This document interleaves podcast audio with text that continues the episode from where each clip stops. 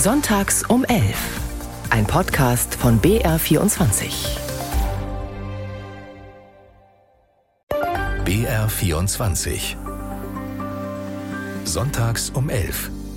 Heute mit Anja Volkmeier.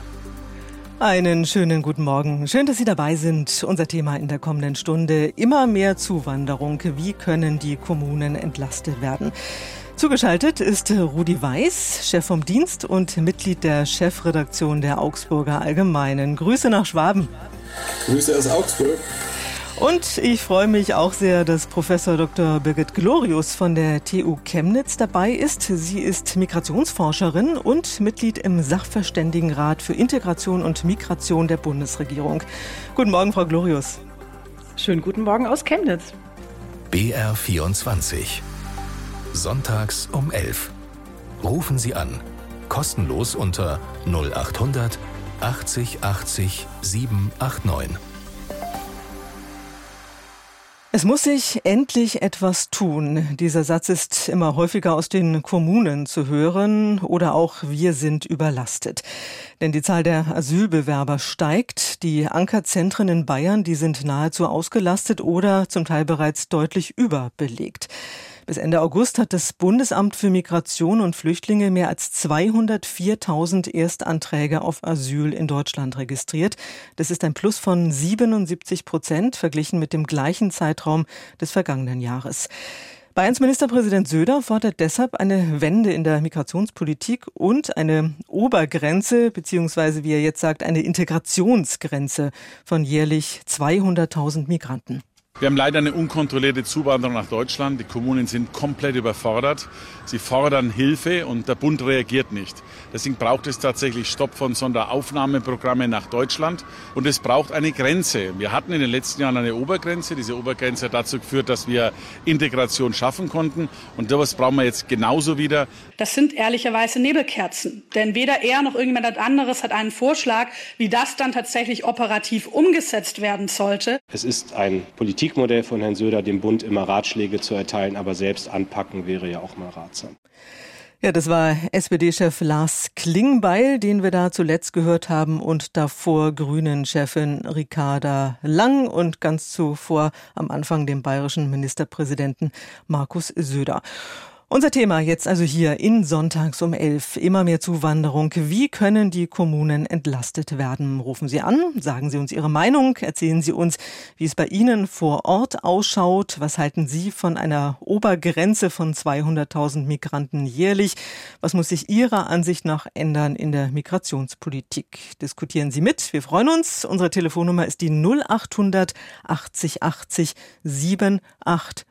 Noch einmal die Telefonnummer zum Mitdiskutieren diskutieren 0800 80 80 789 und dieser Anruf, der ist natürlich kostenfrei.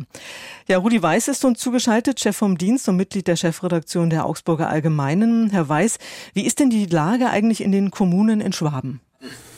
Ja, auch bei uns sind wie überall auch die Kommunen am Limit. Sie widmen alte Turnhallen in Unterkünfte um oder ehemalige Impfzentren. Sie bauen Container auf Volksfestplätzen auf. Und vielleicht ein, zwei Beispiele, wie es dann in der Praxis aussieht. Wir haben ein kleines Dorf, so eine halbe Autostunde nördlich von Augsburg. Das Dorf hat 279 Einwohner. Da wollte jetzt ein Bauunternehmen, Klammer auf, äh, damit kann man auch Geld verdienen, Klammer zu, eine Unterkunft für 88 Flüchtlinge bauen. Das heißt, jeder Dritte in diesem Dorf wäre dann sozusagen ein Flüchtling oder ein Schutzsuchender gewesen. Gab es enorme Proteste. Das Bauunternehmen hat die Pläne jetzt zurückgezogen, jetzt muss wahrscheinlich wieder eine Turnhalle herhalten. Und dann hatten wir jetzt die letzte Woche eine große Diskussion am Stadtrand von Augsburg. Da sollte ein Hotel umgewidmet werden, 440 äh, Plätze für Flüchtlinge. Auch das ist letztlich am Widerstand der Anwohner und der Kommunen gescheitert. Jetzt hat ja Bayerns Ministerpräsident Söder diese Obergrenze von 200.000 Migranten jährlich ins Spiel gebracht, beziehungsweise erfordert äh, sie. Äh, brauchen wir die? Herr Weiß? Herr Weiß? Naja, die schönste Obergrenze hilft nichts, wenn es keine Maßnahmen gibt, um äh, diese Obergrenze einzuhalten. Im Moment ist es ja schon, ich sage es mal ein bisschen überspitzt, so, dass im Prinzip jeder, der es nach Deutschland schafft, hier auch bleiben kann. Wir haben ungefähr 300.000 Leute im Land, die streng genommen gar nicht hier sein dürften. Wir schieben aber nur 12.000 oder 13.000 im Jahr ab und so wird diese, diese Kluft natürlich immer größer statt kleiner. Birgit Glorius von der TU Chemnitz ist uns zugeschaltet, Migrationsforscherin und Mitglied im Sachverständigenrat für Integration und Migration der Bundesregierung. Das heißt, sie berät die Politik. Frau Glorius, ähm, diese Obergrenze oder Integrationsgrenze, wie Markus Söder jetzt neuerdings sagt, von jährlich 200.000 Migranten. Ist das die Lösung Ihrer Ansicht nach? Nein, das kann keine Lösung sein, äh, weil wir ja völkerrechtlich dazu verpflichtet sind, Personen die Asyl begehren, nicht zurückzuweisen an den Grenzen. Das heißt, eine Einreise kann nicht verweigert werden, äh, wenn die Zahl von 200.000 Personen pro Jahr erreicht ist. Also wir haben da wirklich verschiedenste völkerrechtliche Bindungen, ähm, die uns das nicht erlauben. Ähm, allerdings äh, finde ich diesen ähm, diesen Begriff der Obergrenze oder die, äh, den Begriff der Integrationsgrenze als ja, politischen Konzeptbegriff, an dem man sich ein bisschen abarbeiten kann, um auch zu überlegen, wie viel Kapazitäten haben wir eigentlich? Und äh, was brauchen wir, um Integration wirklich gut zu schaffen, ähm, finde ich das eigentlich ähm, eine sinnvolle Vorstellung, darüber mal zu diskutieren, aber nicht, ähm, um jetzt auch der Bevölkerung zu suggerieren, man könnte äh, wie bei einem Wasserhahn äh, die Migration einfach zudrehen. Das kann man nämlich nicht. Jetzt haben Sie die, die rechtlichen Aspekte gerade schon angesprochen. Da geht es ja natürlich einmal um das Grund Gesetz, um den berühmten Artikel 16a, politisch Verfolgte genießen Asylrecht. Es geht ja aber auch um europäisches Recht beziehungsweise um Völkerrecht. Können Sie da noch mal kurz abstecken, welche Regeln da im Spiel sind? Richtig, es geht um völkerrechtliche Grundsätze, äh, die basieren äh, letztendlich auf der Genfer Flüchtlingskonvention, zu der sich ja ähm, die meisten Staaten weltweit verpflichtet haben. Ähm, und innerhalb der Europäischen Union haben wir noch die Europäische Menschenrechtskonvention, ähm, die auch auf dieser Genfer Flüchtlingskonvention basiert. Und äh, diese ja, Konventionen verfolgen diesen völkerrechtlichen Grundsatz, dass Menschen ähm, nicht zurückgewiesen werden dürfen an der Grenze, dass sie ein Recht darauf haben, dass ihr Schutzanspruch geprüft wird und vor allem, dass sie nicht ähm, zurückge äh, zurückgeschickt werden können, selbst wenn ihr Asylbegehren abschlägig beschieden wurde, dass sie nicht in eine Situation zurückgeschickt werden können, die der Menschenwürde entgegenspricht. Das heißt, es muss zumindest eine rudimentäre Versorgung ähm, in dem Herkunftsland ähm, gewährleistet sein äh, und die Abwesenheit von Gefahr für Leib und Leben. Ansonsten äh, werden dann eben auch Abschiebungen oder Ausreiseverpflichtungen nicht umgesetzt, wenn das nicht der Fall sein kann. Sie forschen ja an der TU Chemnitz, ähm, sind uns auch aus Chemnitz äh, zugeschaltet. Ist denn die Lage eigentlich in den Kommunen in Ostdeutschland vergleichbar mit äh, der in Bayern? Die Lage in den Kommunen ist nicht ganz so homogen, wie das in den letzten Tagen und Wochen in den Medien dargestellt wird. Ich denke schon, dass da auch, ähm, sage ich mal, die, die, die, die Bedeutung von Wahlkampf ähm, relativ hoch ist, also wie stark dieses Thema dann auch thematisiert wird. Ähm, das ist in Bayern und in Hessen natürlich im Moment sehr stark. Äh, was in Sachsen im Moment im Diskurs äh, sehr bedeutsam ist, äh, sind die verstärkten Einreisen über die Grenze nach Polen. Also wir haben ja hier ein verstärktes ähm, Schlepperaufkommen. Die Menschen kommen über Belarus durch Polen durch, also werden sehr stark eingeschleust. Und das ist was, ähm, was die Kommunen vor Ort ähm, sehr stark äh, betrifft. Ähm, und wo man natürlich auch Sorge hat, äh, dass da auch, sage ich mal, die, die öffentliche Stimmung ähm, sich ins Negative nochmal kippen kann, was die Frage auch von Bereitschaft der Flüchtlingsaufnahme anbelangt und auch die Art und Weise, wie man jetzt diesen Menschen begegnet und mit ihnen umgeht. Dann begrüße ich jetzt ganz herzlich unseren ersten Hörer bei uns in der Sendung hier in Sonntags um elf und das ist Ludwig Barth aus München. Grüße Sie, Herr Barth. Schön, dass Sie uns angerufen haben. Grüße Sie. Wie ist Ihre Meinung zu unserem Thema, zu unserer Frage immer mehr Zuwanderung? Wie können die Kommunen entlastet werden?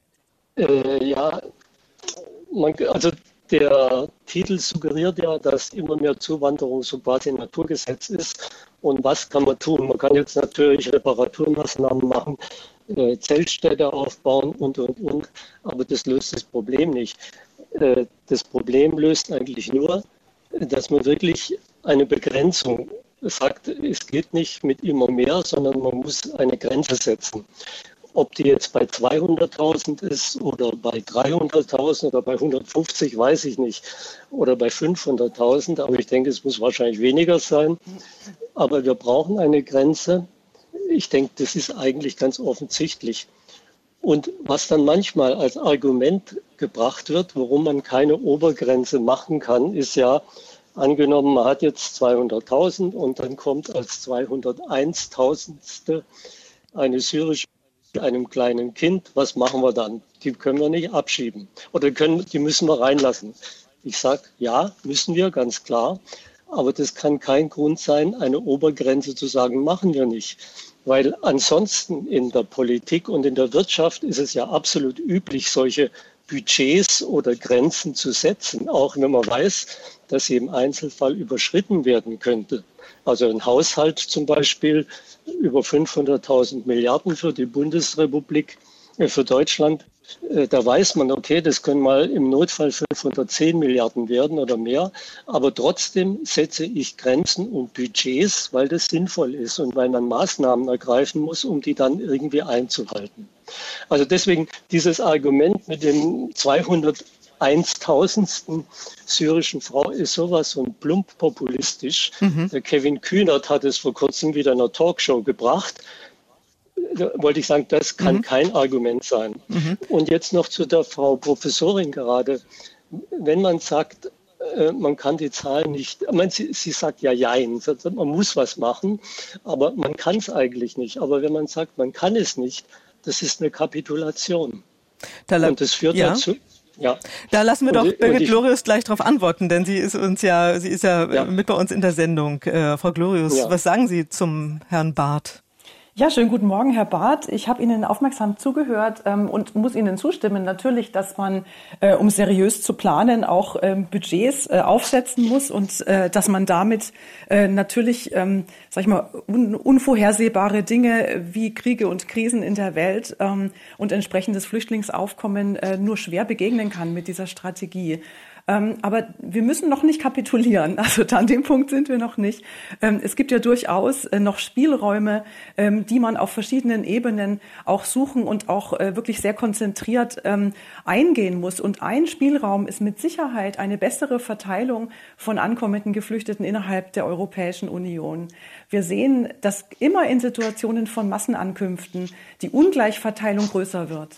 Also das heißt, wenn wir wie 2015 ja, ja, Bitte. Herr Barth? Äh, äh, also die, diese Geschichte mit einer besseren Verteilung, das hört man doch so ungefähr seit acht Jahren. Ja? Es funktioniert nicht, weil. Oh, jetzt ist uns, glaube ich, jetzt ist er uns aus der Leitung geflogen. Herr Barth, wenn Sie uns noch hören, ähm, rufen Sie uns einfach nochmal an. Sie kommen sofort wieder rein in die Sendung. Da ist, glaube ich, jetzt irgendwie die Leitung zusammengebrochen. Also Ludwig genau. Barth genau. aus München, ähm, einfach nochmal schnell anrufen. Wir schalten Sie sofort ähm, wieder durch. Aber ähm, wir können es ja nochmal aufgreifen, Frau Glorius. Richtig. Der Herr Barth äh, hat, hat gemeint, das äh, Problem besteht ja im Prinzip seit, seit Jahren. Ähm, warum gibt es da keine Lösung für diese Ungleichverteilung äh, innerhalb der EU? Richtig, also er hatte ja gerade angehoben, dass in den letzten acht Jahren da jetzt auch keine Verbesserungen erzielt worden sind. Äh, ja, heißt aber nicht, dass man da nicht noch äh, viel ähm, energischer an dieser Problematik arbeiten müsste. Also wir haben ja im Moment wirklich die Situation, dass sich ähm, die EU-Staaten da nicht einig sind, dass sich da einige auch mit Geldzahlungen aus der Affäre ziehen wollen. Ähm, und das ist äh, natürlich nicht im Wesen einer Union äh, gerecht. Also äh, eine, eine, eine vernünftige Weiterverteilung ähm, über die verschiedenen EU-Länder würde wirklich diese Belastung ähm, für Aufnahmeländer mit einem sehr starken Zugang wesentlich mindern. Und wie ich gerade noch mal sagte, es sind wirklich die Jahre, wo wir Massenankünfte haben, wo die Ungleichverteilung besonders stark ist. Und wir hatten das 2015 und wir hatten, was wir in diesem Diskurs meistens komplett ausblenden, ja im vergangenen Jahr wirklich auch noch mal einen sehr, sehr starken Zugang ähm, aus der Ukraine von ähm, inzwischen über einer Million äh, Menschen, die hier Aufnahme gefunden haben. Und auch da ähm, sagen, sehen wir eine gewisse Ungleichverteilung innerhalb Europas und damit natürlich auch eine sehr starke Belastung von Aufnahmestrukturen. Also das trägt ja im Grunde auch zu dem jetzigen Problem bei. Es gibt noch ein paar andere Aspekte, aber ich will jetzt nicht zu lange reden, sondern den Hörern natürlich mhm. hier erstmal den Vortritt lassen. Das andere Argument, was ja auch kam, ist äh, immer dieses Argument mit dem äh, 2000 und äh, 200.000 ersten ähm, Migranten dann sozusagen. Ähm, Herr Weiß, lassen Sie dieses Argument äh, gelten? Was macht man mit dem 200.000 ersten Migranten?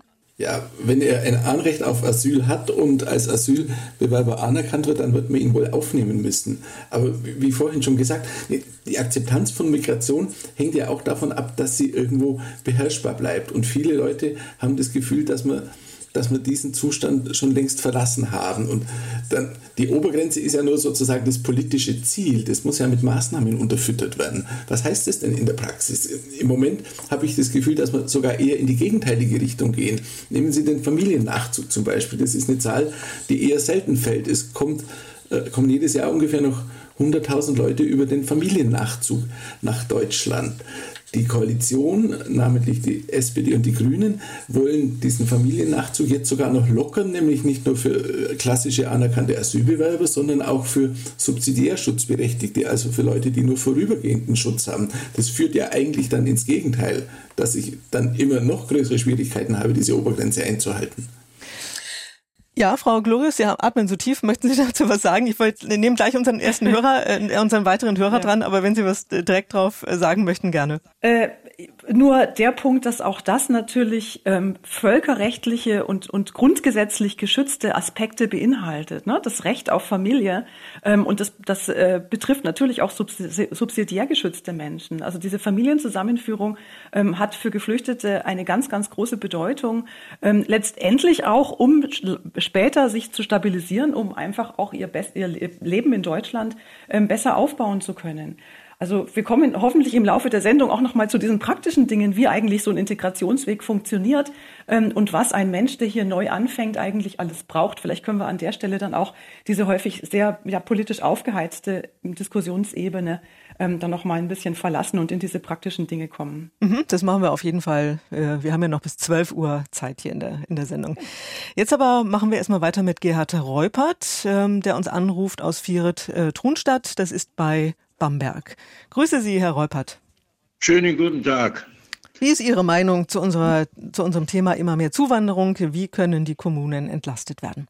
Ja, wir haben ja Diskussionen genug. Ähm, ich persönlich bin der, Entschuldigung, ich persönlich bin der Meinung, äh, dass äh, eine Kontrolle an den Grenzen insofern stattfinden müsste, weil ich der Meinung bin, dass es äh, verschiedenartige, verschiedenartige ähm, äh, Flüchtlinge gibt. Es gibt Flüchtlinge, die zu Fuß durch die Sahara marschieren, um an die Küste äh, des Mittelmeers zu kommen und dann nach Europa. Und es gibt Flüchtlinge aus Ländern, wo sie zwar leben können, aber sie wollen ihren Lebensstandard verbessern.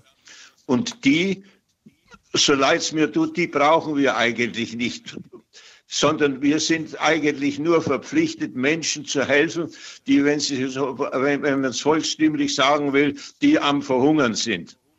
Das heißt, Sie wären im Prinzip dafür, ähm, Menschen, die ähm, keinen Anspruch haben auf Asyl bei uns schneller abzuschieben. Habe ich das richtig verstanden? Äh, gar nicht erst reinlassen, nicht abschieben, sondern überhaupt an der Grenze abweisen. Ich bin in der Hinsicht bin ich äh, mit mit dem bayerischen Ministerpräsidenten äh, mehr oder minder einiger. Äh, man müsste eine Kontrolle an den Grenzen haben, äh, an denen man feststellt, wo kommst du her? Äh, und, es, und wir wissen ja, dass es Länder gibt, wo die Menschen zweifelsohne zwar nicht gut, aber doch zumindest leben können. Und die brauchen wir nicht ins Land lassen. Und eines der größten Dinge, die nach meiner Meinung äh, äh, diskutiert werden müssten, das sogenannte in Anführungsstrichen vereinigte Europa ist in dieser Hinsicht ein, ein, ein, ein, ein, ein Haufen, der sich absolut nicht einig ist. Genau, das haben wir ja, das klang eben auch schon äh, an in der Diskussion. Ähm, da sind wir jetzt bei der Frage nach Grenzkontrollen. Da hat ja äh, Bundesinnenministerin Faeser von der SPD ähm, jetzt in einem Interview gesagt, ähm, sie erwäge nun doch stationäre Kontrollen an den Grenzen zu Polen und zu Tschechien. Das hatte sie bisher anders gesehen. Ähm, das könnte dann übrigens auch einige der gut 30 Grenzübergänge zwischen Bayern und Tschechien äh, betreffen. Wie ist denn da Ihre Ansicht, Rudi Weiß äh, von der Augsburger Allgemein? Bringt das was? Ja, es bringt sicher ein bisschen was, aber es löst natürlich das Problem nicht. Im Prinzip äh, macht dieser europäische Asylkompromiss, den man im Juni gefunden hat, von dem die ersten Länder aber schon wieder abrücken, im Prinzip geht der ja in den richtigen Weg. Wir müssen an den Außengrenzen kontrollieren, am besten schon in Nordafrika oder in der Türkei, äh, dort schon die Verfahren möglichst zügig durchziehen, sodass quasi vor jemand die Europäische Union betritt, klar ist, ob er das darf oder nicht. Jetzt haben Sie diesen Kompromiss für das gemeinsame europäische Asylsystem schon angesprochen. Ich kann, ich kann noch mal kurz sagen, um was es da geht. Es geht also um Schnellverfahren an den EU-Außengrenzen äh, für Migranten mit einer geringen Bleibeperspektive, äh, Abschiebungen und dann auch eine europaweite Verteilung von Asylbewerbern in begrenztem Umfang. Allerdings in der Tat ist es ja so, dass wirklich dieser Kompromiss inzwischen ähm, wieder wankt. Äh, eigentlich war der Abschluss fürs Frühjahr kommenden Jahres geplant. Frau Glorius, ähm, was, was hakt da? Warum sind diese Prozesse so langwierig? Weil wir hier eine Vielzahl von EU-Staaten haben, die sich vom Grundsatz her hinsichtlich ihrer Solidarität zueinander nicht einig sind. Ähm, das hat natürlich auch damit zu tun, dass die wesentlichen ähm, Verabredungen äh, in Bezug auf die Einreise äh, von ähm, Drittstaatenangehörigen, äh, Prüfung von Asylanträgen, Aufnahme, die Dublin-Verfahren und so weiter, dass diese ganzen Einigungen getroffen wurden vor der letzten großen EU-Erweiterung, äh, wo ja dann die meisten Staaten Mittel- und Osteuropas dazugekommen sind. Ähm, das heißt, die hatten eigentlich nur die Chance, äh, in die EU aufgenommen zu werden, ähm, diesen, diesen Acquis communautaire, also diesen gemeinsamen Rechtsbestand einfach beizutreten, haben ihn aber eben nicht mit ausverhandelt. Und ähm, wir haben zusätzlich gerade in diesen Ländern, also Polen, äh, Slowakei, Ungarn, ähm, eine sehr, sehr starke Zurückhaltung überhaupt gegen Migration. Also man hat einfach wenig Erfahrungen, zwar viel Erfahrungen mit Auswanderung, aber wenig Erfahrung mit Einwanderung. Ähm, und da ist einfach die Skepsis ähm, besonders groß. Also diese beiden Punkte, man war nicht beteiligt an der Aushandlung und die grundsätzliche Skepsis sind hier zwei Punkte, die wirklich sehr stark einer Einigung im Wege stehen. Jetzt ähm, hat der Herr Reupert ja aber auch ähm, angesprochen, eben nochmal mehr Grenzkontrollen.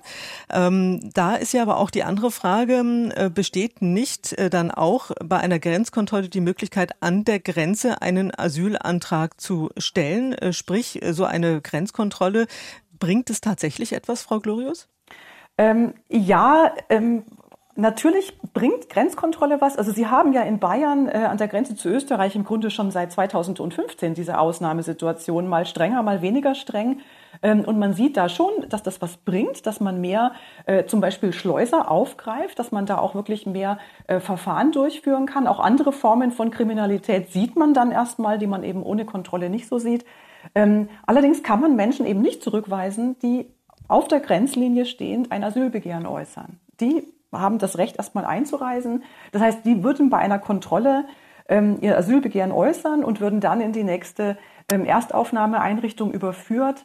Ähm, und dann würde eben erstmal dieses Asylverfahren durchgeführt werden. Ähm, aber wir wissen natürlich, dass Politik auch sehr stark über symbolische Wirkungen funktioniert. Ähm, und natürlich hat diese Form von Grenzkontrolle eine symbolische Wirkung. Wie gesagt, auch in Sachsen wünscht man sich das ja inzwischen, ähm, dass man hier einfach auch symbolisiert, wir lassen nicht einfach hier den, den Dingen freien Lauf.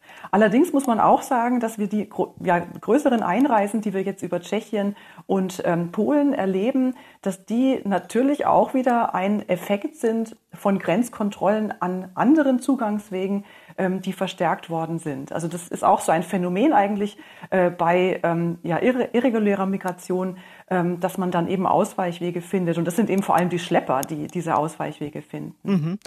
Vielen Dank, äh, Gerhard Reupert, der uns angerufen hat aus Vieret-Trunstadt. Und wir machen weiter mit äh, Jutta Knoblich aus Burg-Lengenfeld. Grüße Sie, Frau Knoblich. Ja, schönen guten Tag. Ähm, ich bin der Meinung, äh, die Argumente sind alle berechtigt. Aber äh, es wird ja doch immer wieder gesagt in den letzten Wochen, äh, wir brauchen jährlich 400.000 Ersatzarbeitskräfte. wo sollen die denn herkommen? Und da kämen sie ja. Und äh, wir müssen uns eben die Arbeit machen, die Leute drei Jahre auszubilden, die Sprachkenntnisse zu verbessern und dann wird es so sein wie nach 1945. Plötzlich sind die integriert, arbeiten mit und äh, bringen den Staat vorwärts. Was wäre denn Deutschland gewesen ohne die drei Millionen äh, Vertriebenen äh, aus, aus dem Zweiten Weltkrieg? Und äh, wir sollten bitte ein bisschen genauer hinschauen, äh, was, wenn wir da so viel Wert auf äh, Ausbildung und Bildung äh, äh, legen, also so großartig ist das nicht. Jeder normale Mensch arbeitet eigentlich nach seinem Gusto. Er hat so ein bisschen Rahmenbedingungen im Kopf und dann macht doch jeder, was er will. Und äh, wenn wir so in die Politik äh, schauen, ähm, da, da macht doch auch jeder, was er will und nicht das, was das, was für das Volk das Beste ist. Und das ist weltweit der Fall. Also wenn ich Sie kurz, ja, darf ich Sie kurz unterbrechen? Ähm, ja. Also Sie möchten im Prinzip, ähm, dass die äh, Migranten ähm, gleich ähm, arbeiten können, wenn sie ja. zu uns kommen und zum Beispiel dann in der Pflege arbeiten oder in der Gastronomie. Habe ich Sie richtig verstanden, oder? Gastronomie, Gastronomie ja. ja. Genau. Das ist ein, ein sehr interessanter ähm, Punkt. Ähm, da würde ich gerne Birgit Glorius nochmal ähm, zu fragen. Ähm, Stichwort nämlich ähm, Westbalkan-Regelung. Ähm, da ist es ja so, dass ähm, Arbeitgeber durch diese Westbalkan-Regelung die Möglichkeit haben, äh, Arbeitskräfte zum Beispiel aus Albanien, aus Bosnien und Herzegowina, Kosovo, Montenegro, äh, Serbien etc. einzustellen. Sollte man so eine Regelung vielleicht auf weitere Länder ausweiten, Frau Glorius? Ja, ähm, also vielen Dank an Frau Knoblich, dass sie diesen äh, Aspekt aufgebracht hat, sich auch mal das gesamte Migrationsgeschehen und auch die Bedarfe des Staates anzusehen. Und da hat sie ja vollkommen recht, dass wir ähm, hinsichtlich unseres Arbeitskräftemangels, der demografischen Veränderungen eigentlich eine Zahl von 400.000 neuen Arbeitskräften pro Jahr in den Arbeitsmarkt integrieren müssten, um ähm, unsere Systeme stabil zu halten. Und wir erleben ja selbst an jeder Ecke äh, den Arbeitskräftemangel und zwar auf allen Qualifikationsebenen. Ja, die Westbalkan-Regelung äh, wurde 2015 ja in Kraft gesetzt. Es war auch ein Versuch, ähm, einen alternativen Migrationsweg anzubieten, Menschen, die auf der Suche nach einer Verbesserung ihrer Lebensbedingungen sind äh, und gleichzeitig ähm, Asylbegehren aus den Westbalkanstaaten zu reduzieren, die 2014, 15 einen sehr großen Anteil an unserem Asylzugang hatten. Und das hat sehr gut funktioniert. Wir haben inzwischen ähm, aus der Westbalkan-Regelung eigentlich die meisten Zugänge in den deutschen Arbeitsmarkt. Also all die anderen Anwerbeprogramme, die in der ganzen Welt mit sehr viel Aufwand durchgeführt werden, ähm, fruchten nicht so stark wie die Westbalkan-Regelung. Ähm, die einen ja relativ privilegierten Zugang ähm, in den deutschen Arbeitsmarkt in allen Qualifikationssegmenten verspricht. Und meiner Meinung nach ist das ähm, eine wichtige Säule einer neu aufgesetzten, global neu aufgesetzten Migrationspolitik, dass man einfach auch diese Realitäten anerkennt, ähm, dass eben auch Menschen auf der Suche nach einem besseren Leben, nach besseren Entwicklungsmöglichkeiten ähm, sich auf den Weg machen, keine Chance im Asylverfahren haben, aber eben wirklich relativ gut in den Arbeitsmarkt zu integrieren sind und hier auch wirklich äh, wertvolle Arbeit für uns leisten können. BR 24 Sonntags um 11. Heute mit Anja Volkmeier. Und unser Thema heute immer mehr Zuwanderung. Wie können die Kommunen entlastet werden? Die Migrationsforscherin Birgit Glorius von der TU Chemnitz ist uns zugeschaltet. Sie ist Mitglied im Sachverständigenrat für Integration und Migration der Bundesregierung. Und Rudi Weiß ist auch dabei, Chef vom Dienst und Mitglied der Chefredaktion der Augsburger Allgemeinen. BR 24. Sonntags um 11. Rufen Sie an. Kostenlos unter 0800 80 80 789. Und diese Nummer hat gewählt Monika Müller aus Kitzingen. Guten Morgen, Frau Müller. Grüß Gott, äh, hallo an alle, an die Sendung, an die Tolle. Danke. Wovon ich eine Fanin bin und es ist schön, dass ich heute meinen Senf dazugeben darf. Ja, das freut uns zu hören. Vielen Dank. Also zum einen, übergreifend will ich sagen, die ganze Weltgeschichte gibt, gab's, gibt's und gab's immer Völkerwanderungen. Warum? Das hängt ja mit den Push- und Pull-Faktoren zusammen. Also wir jammern auf hohem Niveau und unser Lebensstil macht ja Flüchtlinge. Ich stehe vor einem Riesenregal zum Beispiel und kriege schon Stress, weil ich nicht weiß, was ich für eins eigentlich aussuchen soll. Das haben andere Länder gar nicht. Lateinamerika, Asien, Afrika, die, die, die sind ja auf, aufgrund unseres Lebensstils, verlieren die oft ihre Arbeit, haben ihre Familien, äh, können ihre Familie nicht recht, nicht gut versorgen. Und dann ist es ja ein, äh, ein Recht eines jeden Menschen, denke ich, dass wenn er besser leben will und wenn jemand aus dem Land, aus dem eigenen Land rausgeht, dann ist es ganz wenig Sozialmissbrauch, sondern es ist über, über, überwiegend Menschen, die in Not, Tod, Gewalt, Krieg, äh, Arbeit, keine Arbeit haben, Dürre, die ganzen Weltklimakaus kommen ja auch dazu, die, Klimaflüchtlinge vergisst man ja auch. Und es wurde natürlich immer weggeschaut, natürlich, weil die Politik will die Wahlen, die immer das sechste Mal äh, gewinnen, da sind wir immer wieder dabei und bedient natürlich die Wirtschaft, die, die kapitalistische Wirtschaft, die immer mehr, mehr, mehr haben will auf Kosten der Ärmsten. Wenn, und wenn wir äh, Menschen auf der ganzen Welt immer mehr Menschen mit immer schlechteren Lebens- und Arbeitsbedingungen ist ja, und, und ist ja klar, dass sie sich auch ein besseres Leben äh, äh, wünschen. Dann gibt es natürlich Internet, das macht auch bekannt, jeder hat ein Handy und sieht natürlich, wie es woanders ist. Dann gibt es die, die Schlepper, die Schleuser, die auch Geld äh, für sich machen, natürlich, warum auch immer.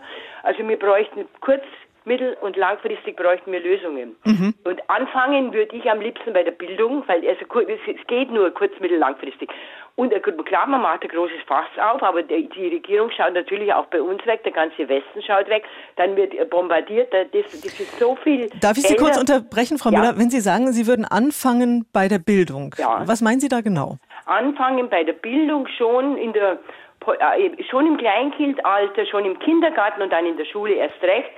Aufklären, aufklären, aufklären, weil es ist ja so höchst komplex, die ganze Geschichte mit Integration und äh, weg, also äh, die Menschen verständlich machen, warum die, warum viele jetzt nach Westen drängen und gar nicht wissen, dass es ja gar nicht so sicher ist in Anführungszeichen und nicht so das wünschenswerte Leben unbedingt. Natürlich äh, mhm sind die mehr abgesichert, dann mehr sozial, aber auf Kosten von was? Übrigens, mir fällt jetzt ein Zitat ein, der Historiker August Heinrich Winkler heißt der, der hat so in 2015, 16, wo wieder eine Flüchtlingsbewegung war, aus unterschiedlichsten Gründen natürlich, äh, äh, auf, also Integrationsfähigkeit ja oder Integration oder Aufnahme ja, aber nach Maßgabe der Möglichkeit der Integration. Sie sprechen jetzt, Sie haben jetzt schon ein paar Mal gesagt Integration. Das ist ja ein Punkt, äh, der Birgit Glorius auch ganz wichtig ist, der Migrationsforscherin, die uns zugeschaltet ist.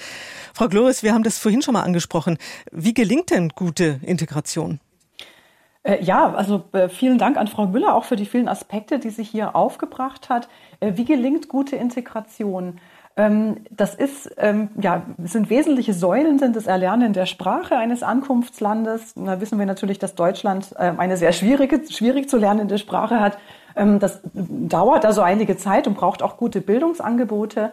Dann eine Integration in die Bildungsinfrastruktur, Kindergarten, ähm, in die verschiedenen Schulformen, dann bis hin natürlich zur Berufsausbildung. Das ist sehr, sehr wichtig ähm, für das Thema Integration von Geflüchteten, weil Geflüchtete, die in Deutschland ankommen, sowohl die Ukrainer als auch diejenigen, die in den letzten Jahren hier über Asylgesuche angekommen sind, zu ganz, ganz großen Anteilen im sogenannten Bildungsalter sind. Also entweder minderjährig oder so im Alter bis 25 Jahre und dementsprechend ähm, einfach diese Integration in unsere Regelbildungssysteme ähm, hier sehr, sehr viel auf den Weg bringen kann.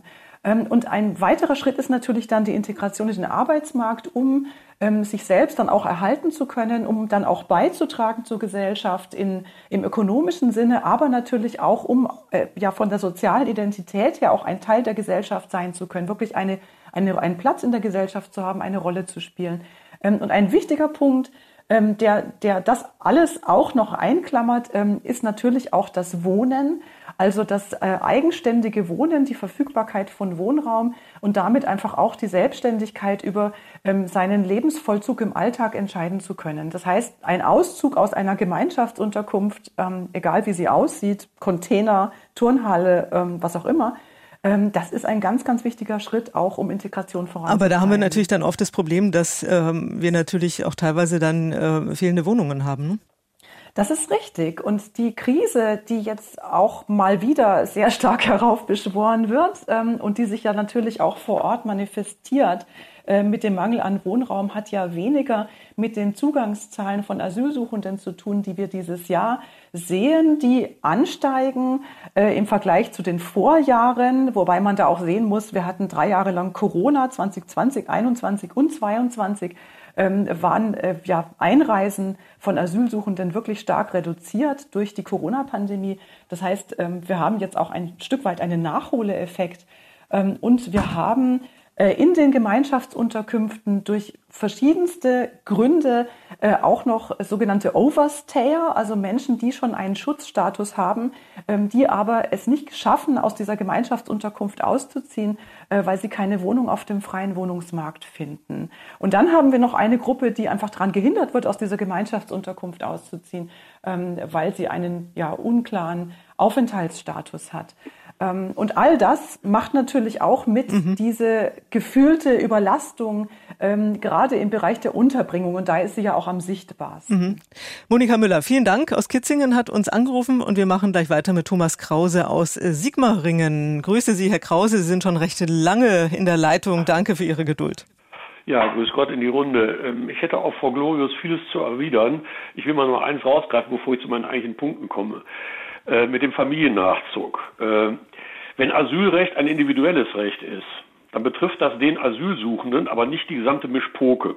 Also da, da mit um, Vorsicht mit der, mit, der, mit der Wortwahl bitte, Herr Krause. Also Mischpoke ja, okay. möchte also ich hier äh, bei uns nicht hören auf dem Sender. Sorry, ich bitte um Entschuldigung, das war falsch. Äh, nicht die ganze Großfamilie. So, ich komme jetzt mal zu meinem eigenen Punkt. Ihre Frage ist ja, wie können die Kommunen entlastet werden?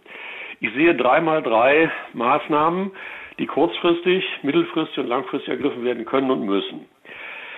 Ich komme mal zu den kurzfristigen Maßnahmen. Äh, die Kommunen brauchen erstmal sofort Geld vom Bund, damit sie die Aufgaben wahrnehmen können.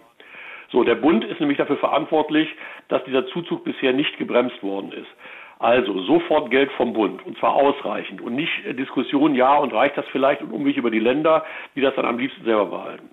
Zweiter Punkt, Grenzkontrollen. Dazu hat sich ja auch die Frau Innenministerin jetzt bequemt. Äh, und Grenzkontrollen heißt für mich auch, dass ich an der Grenze äh, Leute, die illegal einreisen wollen, zurückweise. Denn wer nach Deutschland über eine Grenze kommt, kommt aus einem EU-Land, aus einem sicheren äh, Land. So, dritter Punkt. Familiennachzug hatte ich schon angesprochen. Sofort Ende sämtlichen Familiennachzugs. Das wirkt zwar zunächst mal auch nur relativ wenig, ist aber eine psychologische Maßnahme, um den Kommunen und vor allem den Bürgern der Kommunen zu sagen, Leute, wir tun was. So, dann komme ich äh, zu den kurzfristig, äh, erst, kurz, äh, erst kurzfristig oder mittelfristig zu realisierenden Maßnahmen.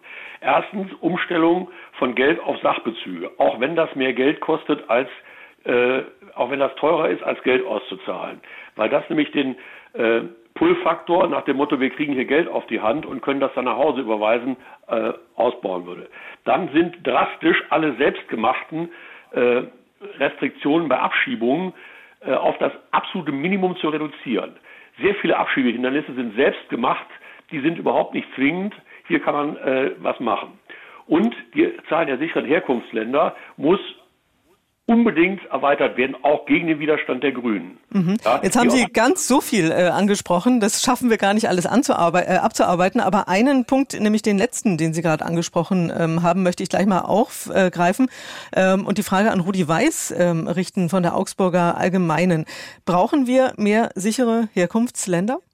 Ja, unbedingt, unbedingt. Ich meine, es kann ja nicht sein. Inzwischen haben wir ja Moldau und Georgien zu solchen erklärt. Wir haben Länder, die sich um die Aufnahme in der Europäischen Union bewerben. Da gehen wir davon aus, dass sie einen gewissen Mindeststandards bei Menschenrechten, äh, rechtsstaatlicher Verfasstheit und alles haben. Aus so einem Land kann äh, nach meinem Verständnis niemand Asyl in Deutschland beantragen, weil er in seinem Heimatland ja nicht nicht äh, verfolgt wird. Und vielleicht noch ein Aspekt äh, dazu. Wir haben jetzt äh, angefangen mit ersten Ländern sogenannte Rückführungsabkommen zu schließen, zum Beispiel Tunesien. Die kriegen jetzt von uns dreistellige Millionenbeträge, äh, damit sie einen sicheren Grenzschutz gewährleisten. Äh, die meisten Boote, die in Lampedusa anlanden, kommen aber aus Tunesien. Mhm. Also da beißt sich irgendwo die Katze in den Schwanz. Wir, wir versuchen vieles, aber, aber es gelingt wenig. Frau Glorius, wie sehen Sie das? Ähm, es gibt ja zwei Aspekte. Also zum einen war jetzt die Frage, brauchen wir mehr sichere Herkunftsländer? Aber das, was der Herr Weiß angesprochen hat, ist natürlich auch ein wichtiger Punkt. Es gibt ja in der Tat dieses ähm, Abkommen mit äh, Tunesien, ähm, das die Fluchtbewegungen über das Mittelmeer einschränken soll. Aber das scheint ja nicht zu äh, funktionieren.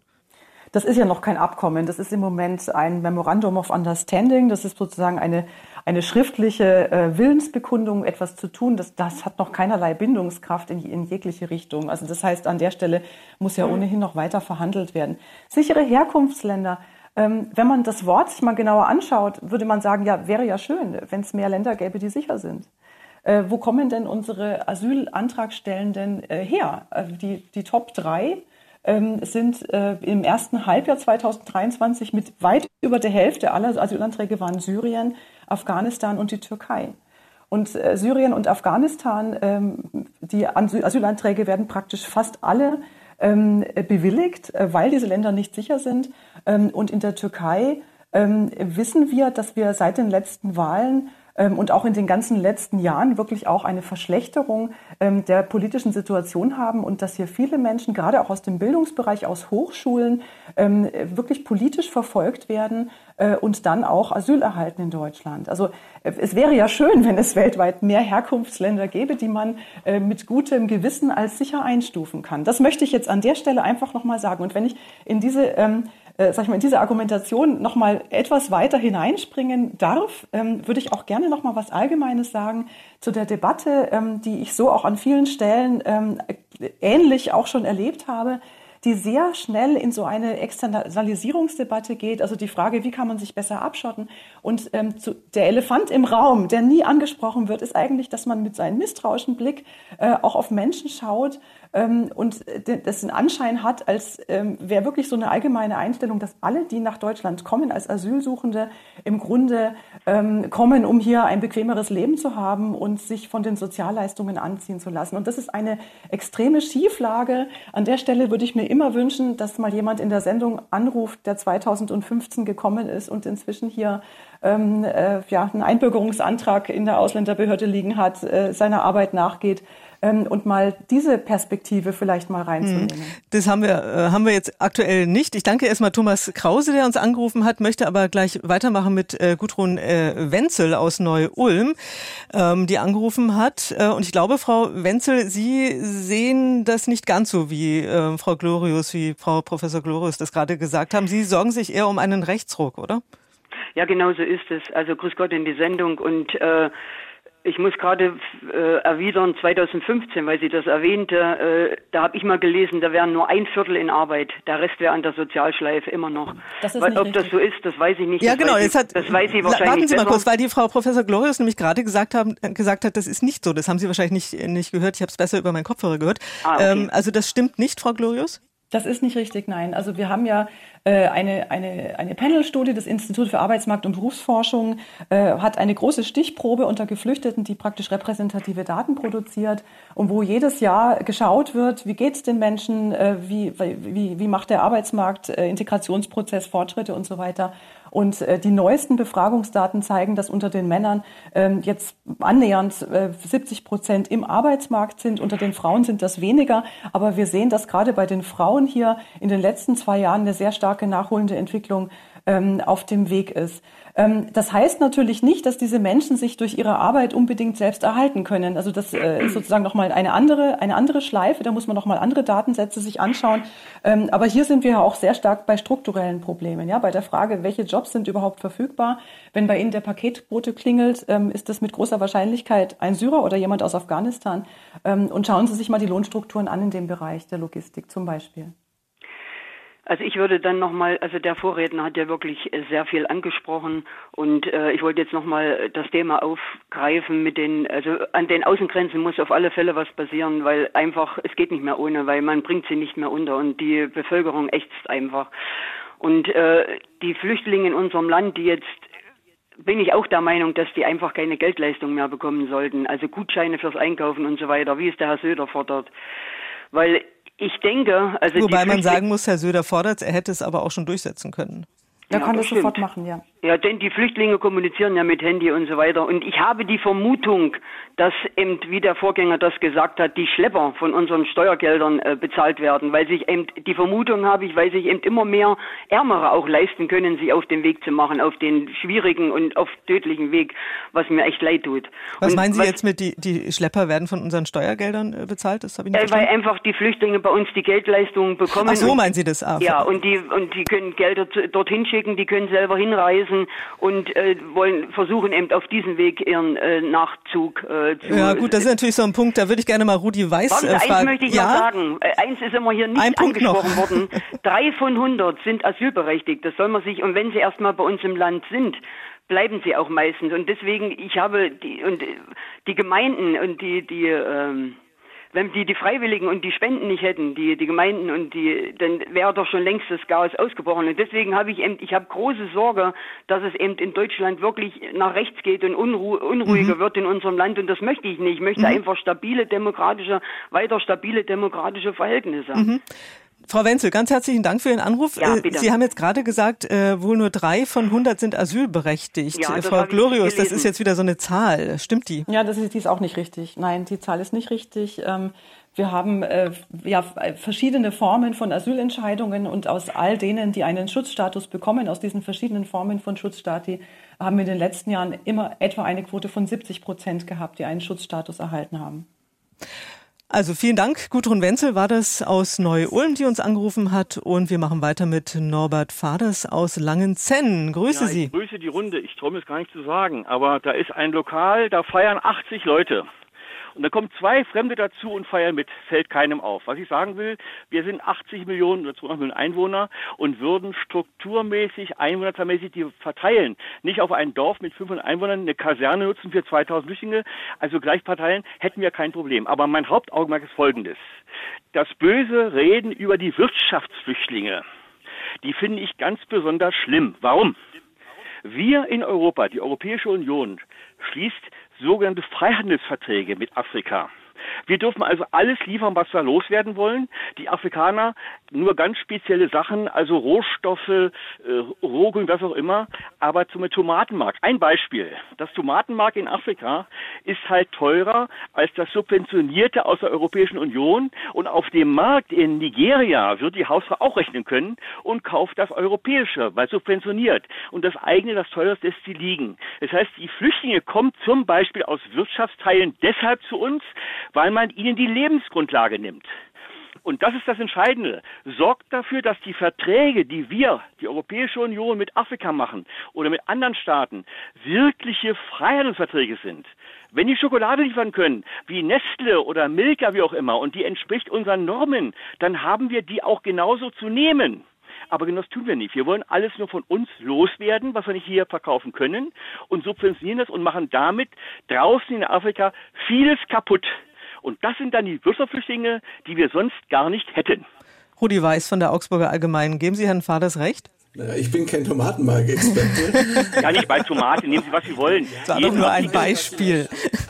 Die Argumentation geht äh, für meinen Geschmack in eine etwas falsche Richtung. Also den äh, Wettlauf um äh, Afrika haben wir ja eigentlich schon gegen China verloren. Alle wichtigen Handelsverträge, Rohstoffverträge hat China mit afrikanischen, mit afrikanischen Ländern, Ländern geschlossen. Und äh, natürlich äh, kommen die Leute nicht nur, weil sie politisch verfolgt sind, sondern weil sie sich in Deutschland ein besseres Leben erhoffen. Äh, Und wenn wir, noch ein Beispiel haben wir noch gar nicht darüber diskutiert, wenn wir zum Beispiel das Bürgergeld um 12 äh, Prozent anheben, deutlich höher als jeder Tarifabschluss in Deutschland, dann spricht sich das natürlich auch rum. Das äh, klingt sehr unpopulär und vielleicht ein bisschen böse, aber natürlich, natürlich hat sowas auch eine gewisse Sogwirkung. Darf ich noch ein Beispiel geben? Äh, eigentlich würde Ganz ich, wir sind kurz vor, der, Ja, vor Ende, ich würde gerne noch einen Hörer dran nehmen. Nigeria hat die Verträge ablehnen wollen, da wohl gedroht, wenn ihr die nicht unterschreibt, dann geben wir euch Strafzölle, da kriegt ihr ja gar nicht mehr rein bei uns.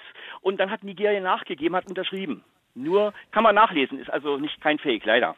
Herr Faders, Dankeschön für den Ihnen Einen Anruf. stressfreien Tag. Ja, Ihnen auch. Dankeschön. Und Anton König ist bei uns äh, in der Leitung aus Germeringen. Ja. Herr König, Sie haben das Schlusswort, deswegen äh, bitte ich auch um möglichst äh, eine, einen kurzen, eine kurze äh, Antwort. Also zu den rechtlichen Möglichkeiten, das Problem Flüchtlinge zu lösen, möchte ich eigentlich gar nichts mehr sagen, weil die Frau Glorius hat alles einwandfrei geschildert. Das bedeutet aber leider auch, mit diesen rechtlichen Möglichkeiten können wir die Flüchtlingsströme nicht regeln.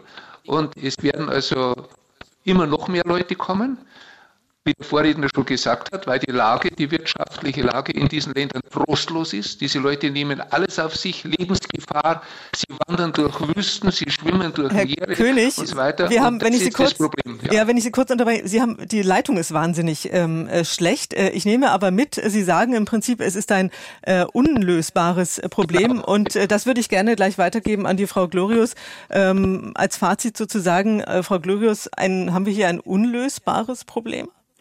Äh, wir haben in der, in der Diskussion gesehen, ja auch bei den Aussagen und äh, Punkten der verschiedenen Hörerinnen und Hörer, dass das wirklich ein sehr verschachteltes Problem ist, das eben auch auf den verschiedenen äh, Handlungsebenen, also global, europäisch, national, auf Landkreisebene und so weiter, äh, wirklich miteinander verschachtelt und verwoben ist. Und äh, man muss im Grunde an all diesen Punkten ansetzen, ähm, eine faire weltweite Handelspolitik, Friedenspolitik, mehr Bemühungen auch, diesen Global Compact, der 2018 geschlossen wurde, also eine Art neue äh, Flüchtlingskonvention, ähm, die wirklich weltweit äh, stärker auch auszuhandeln und da äh, einfach stärker auch die Weltgemeinschaft in die Pflicht zu nehmen.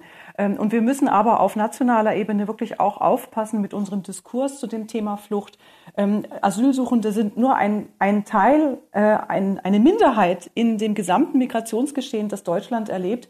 Aber die negative Perspektive und diese, dieses Misstrauen, das den Menschen entgegengebracht wird, das schlägt um auf alle Menschen, die eine Einwanderungsgeschichte haben. Und äh, das tut unserem Land nicht gut, das tut der Ökonomie nicht gut, der politischen Kultur. Ähm, und da sollten wir sehr stark aufpassen. Rudi Weiß, gehen Sie da mit? Ja, nicht ganz, nicht ganz. Also ich glaube, dass Deutschland nicht alle Probleme dieser Welt lösen kann, auch wenn wir uns das gelegentlich gerne vornehmen, Klammer auf, Klimapolitik, Klammer zu. Ich halte es eher, um es kurz zu machen, mit Joachim Gauck, der hat äh, auf dem Höhepunkt der Flüchtlingskrise 2015 gesagt, unser Herz ist weit, aber unsere Möglichkeiten sind begrenzt. Heute sagt der gleiche, nimmt der gleiche auch das Wort Kontrollverlust in den Mund und das gibt mir schon zu denken. Ich danke Ihnen beiden wirklich sehr für die, für die wunderbare Diskussion, für die differenzierte Diskussion und auch unseren Hörerinnen und äh, Hörer für die, für die Anrufe. Aber das war es jetzt leider für heute in Sonntags um elf. Danke an die Migrationsforscherin Professor Birgit Glorius und an Rudi Weiß, Chef vom Dienst und Mitglied der Chefredaktion der Augsburger Allgemeinen. Ich wünsche Ihnen noch einen schönen Sonntag.